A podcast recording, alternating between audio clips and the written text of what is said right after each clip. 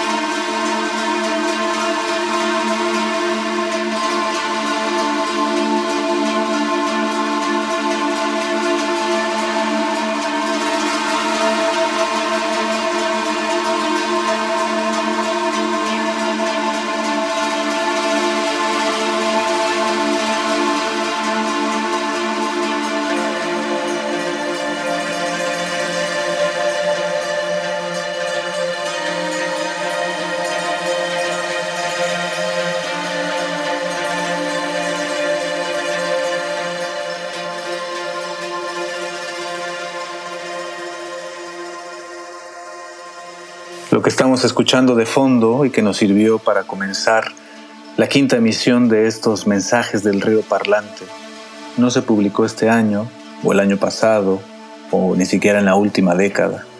Por lo tanto, no ha sido parte de ningún festival de música electrónica reciente y mucho menos fue incluido en listas de las mejores grabaciones experimentales de sitios como Bandcamp o Pitchfork.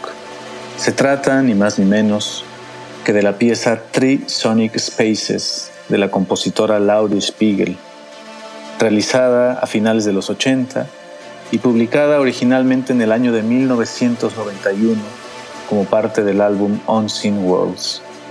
Este álbum fue editado comercialmente por primera vez hasta el año 2019, es decir, hace apenas cuatro años por un sello discográfico que además decidió nombrarse de la misma manera, Unseen Worlds, denotando así la importancia y el grado de influencia que esta grabación tiene todavía para la música del presente.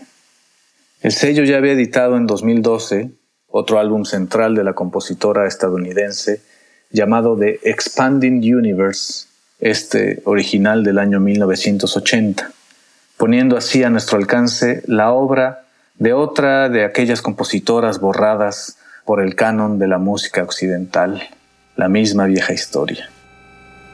Los mundos ocultos, invisibles o inadvertidos a los que se refiere Spiegel y que retoma en su nombre el sello discográfico, no serían así solo los de un cosmos aún sin explorar o los de los planetas y galaxias lejanísimas, sino irónicamente, los mundos inadvertidos pueden ser los mundos de aquí, del planeta Tierra, esos mundos que seguimos sin advertir, en este caso, los mundos contenidos en la obra de una compositora pionera.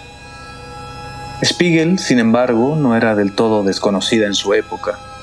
La pieza que ahora mismo escuchamos de fondo, por ejemplo, fue comisionada por Carl Sagan para ser parte del disco de oro, el famoso disco de oro, que acompaña a las ondas espaciales Voyager lanzadas en el año de 1977 y que ahora mismo, mientras nos escuchamos, se encuentran más allá de las órbitas de Plutón. Es decir, la música de Spiegel alcanzó primero los confines del sistema solar antes de volver a ser escuchada en un circuito comercial del planeta Tierra. Así, la recuperación de su archivo es el símil de una exploración interestelar.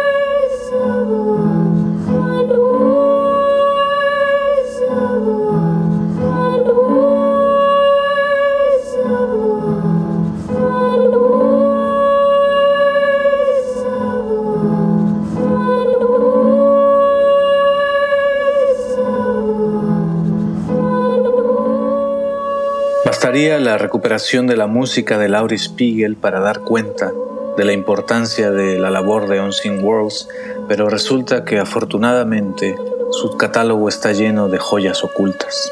Otro ejemplo, su trabajo de recuperación de las piezas electrónicas de los años 70, 80 y 90 de Carl Stone. A diferencia de Spiegel, quien ha disminuido considerablemente su ritmo de producción en las últimas décadas, la discografía de Stone, al contrario, se ha multiplicado, especialmente en el último lustro. Es un poco como si las reediciones de Unseen Worlds hubieran servido para revitalizar su carrera. El efecto entonces es extraño. Hasta 2016, su obra de las últimas cuatro décadas se mantenía prácticamente inédita por lo que todos estamos con cada reedición eh, de alguna forma construyendo su carrera retrospectivamente. Estamos comprendiendo el presente y el pasado de su música prácticamente al mismo tiempo, conformando una especie de audición de paralaje, como le podemos llamar, para tomar prestado un término filosófico. ¿Qué es esto? ¿Qué es el paralaje? Estamos haciendo que las temporalidades diversas retroalimenten sus obras tanto actuales como pretéritas. Estamos construyendo una constelación de tiempos que modifican activamente la percepción de sus obras. De paso, Unseen Worlds nos está ayudando a llenar algunas de las lagunas de la música electrónica experimental de la segunda mitad del siglo XX. Si las obras de esos compositores pioneros como John Cage o Pierre Schaeffer ya son más que conocidas y la producción de electrónica actual es omnipresente, obras como la de Carl Stone, que no es ni de la primera mitad del siglo XX ni es estrictamente reciente, permiten complementar una genealogía del género justo en esa mitad que nos hacía falta en piezas como Shinki, que escuchamos de fondo y que es original del año 1986, podemos distinguir, por ejemplo, un uso experimental del sampleo, que se distancia tanto en su método como en la calidad de su timbre de los primeros experimentos de la música concreta, como el caso de Pierre Schaeffer, pero que tampoco es exactamente el sampleo tal como lo entendemos en la música popular contemporánea. Estos sampleos de Carl Stone se encuentran precisamente en el medio, pero esto no lo sabíamos hasta hace unos pocos años y gracias a la labor de recuperación de Unseen Wars.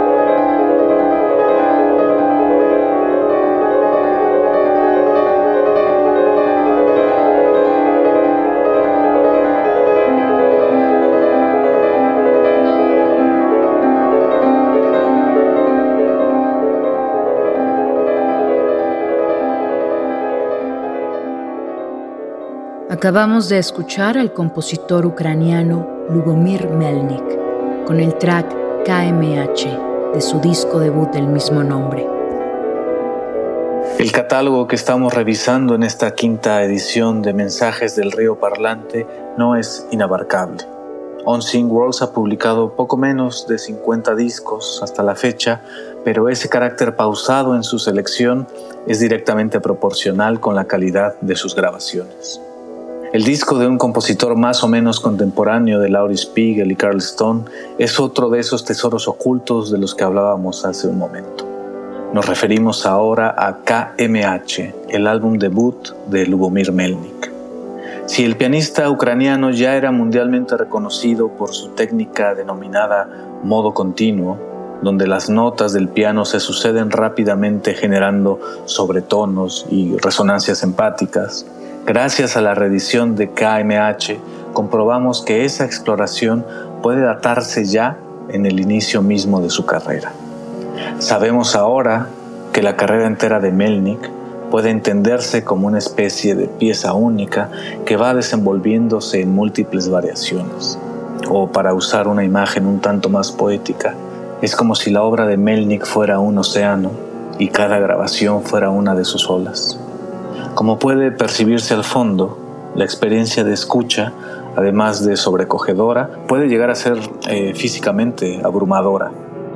Y es que la técnica desarrollada por Melnik le permite alcanzar una velocidad de interpretación de nada más y nada menos que 19 notas por segundo en cada mano. Se ha documentado además que Melnik puede mantenerse tocando entre 13 y 14 notas por segundo durante una hora entera. Creo que esta numeralia es interesante solo en la medida en que da cuenta de la experiencia, digamos, vibratoria que se exigirá del cuerpo entero del escucha. No por nada Melnick desarrolló esta técnica de la mano de la bailarina Caroline Carlson en el París de los mediados de los años 70, en un intento de hacer de la música una especie de nuevo cuerpo coreográfico. La reedición que nos regala un Sing Worlds permite conocer esa experiencia de primera mano.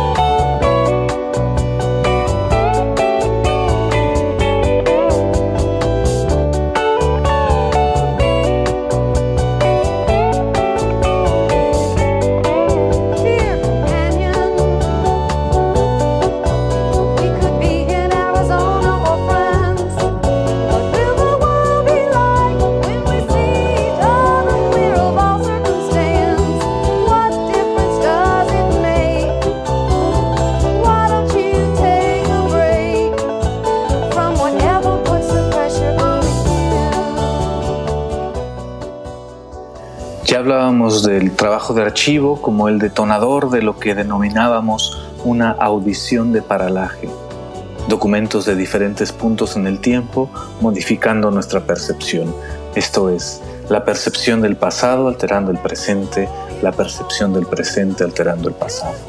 Es una experiencia tan cotidiana en nuestra época fonográfica que tal vez no estamos dando cuenta de su profundidad. Especialmente cuando esta experiencia involucra nuestra vida personal. Ya lo sabemos, estamos generando diaria y activamente el archivo de nuestro propio pasado, de nuestra vida personal. Algo similar pudo haber experimentado el compositor Robert Nathan Sheff, conocido artísticamente como Blue Jean Tyranny, cuando hace tres años se dio a la tarea de recopilar piezas inéditas e interpretaciones en vivo de su catálogo en un arco de tiempo bastante amplio, de 1963 al año 2019. El resultado, titulado Degrees of Freedom Found, se despliega en seis discos, con más de seis horas de música y un abanico de estilos que reflejan fielmente la carrera de Blue Jean. El músico tejano colaboró con compositores tan disímiles como John Cage, Laurie Anderson, Robert Ashley o Iggy Pop. Y si bien Unseen Worlds también ha publicado grabaciones como Trust in Rock o Out of the Blue, es inevitable que Degrees of Freedom Found tenga una carga nostálgica particular. Apenas un año después de que terminara la labor de recuperación de esas seis horas de grabaciones, Blue Jean moriría un 12 de diciembre del año 2020 en Long Island, Nueva York. Blue Jean fue parte de una fructífera generación de compositores norteamericanos vanguardistas de la segunda mitad del siglo XX su música podía ser tan emotiva como laberíntica. Su estilo alguna vez fue descrito por un crítico musical como tan energético como el de Cecil Taylor y tan atento al detalle como el de Morton Feldman. Vaya comparación.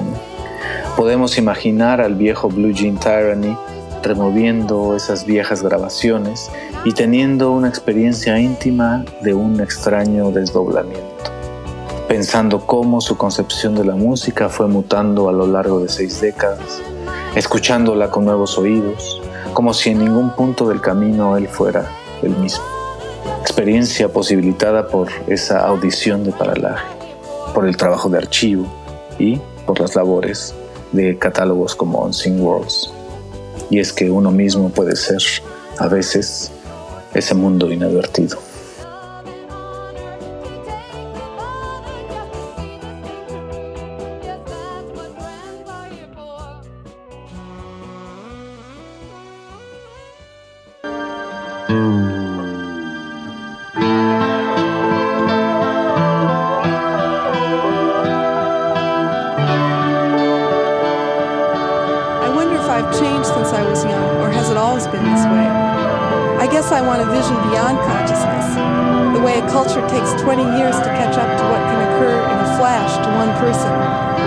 Someone who's done his thinking before he realizes it. I can accept the way I pay attention to things, even if every 96 minutes I get an urge to talk, eat, or kiss somebody. Yes, just anybody blue. And I start to pay attention to the miracles that I do know about. You know, I never set the alarm, and I always wake up on time. Even in a thunderstorm, my mother would wake up only when she heard her baby cry. When I play a piece on the piano once, it goes on rehearsing by itself, and it's easier to play the next time. And there are the coincidences and the invisible ideas that reveal themselves anytime you start to go through the motions. Are they really out there, Blue? Going to the center of town by calculated spirals which run down, going to the center of town randomly, all the energy is mysteriously conserved time to time, I feel another world growing up among the one I experience every day, and it seems no conclusions can be drawn about anyone's eventual fate. Sometimes I put my fingertips on the top of my eyes and apply pressure slightly. Then the pressure is released, and flashes of light still remain floating among the forms that are shaped like networks. That pressure to move the lights is the same as taking on any idea to move my body. One side of my brain keeps rambling on to write me this letter, while the other side is setting it to rhythmic music, migrating from fundamental harmonics to the harmonics of those harmonics, building its own bridge. A part of light to a molecule to fluorescence to warmth to my body and its rhythms and back again. We're not attached or separate in space. Slipping in between the pulses of consciousness, UFOs appear mostly in April, coinciding with the sudden appearance and disappearance of stars. But anyway, it's always the first time.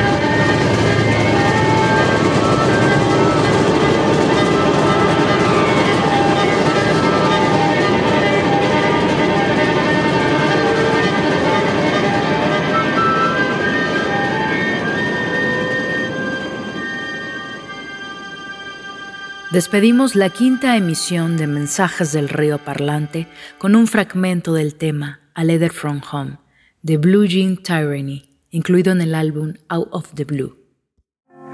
Mensajes del Río Parlante. Reactivación de archivos sonoros del mundo. Seis sellos discográficos. infinitas vertientes sonoras. Guión y locución, Guillermo García Pérez. Locución de cortinillas, Nicté del Carmen. Producción, Paco de Pablo. Diseño de audio, Álvaro Daniel Rodríguez. Montaje, Diego Ibáñez.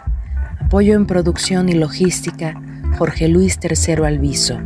Gestión de medios, Ana Cristina Sol y Vanessa López. Consulta nuestra programación en moac.unam.mx diagonal podcast así como en nuestras plataformas digitales. Este fue el quinto torrente del río Parlante.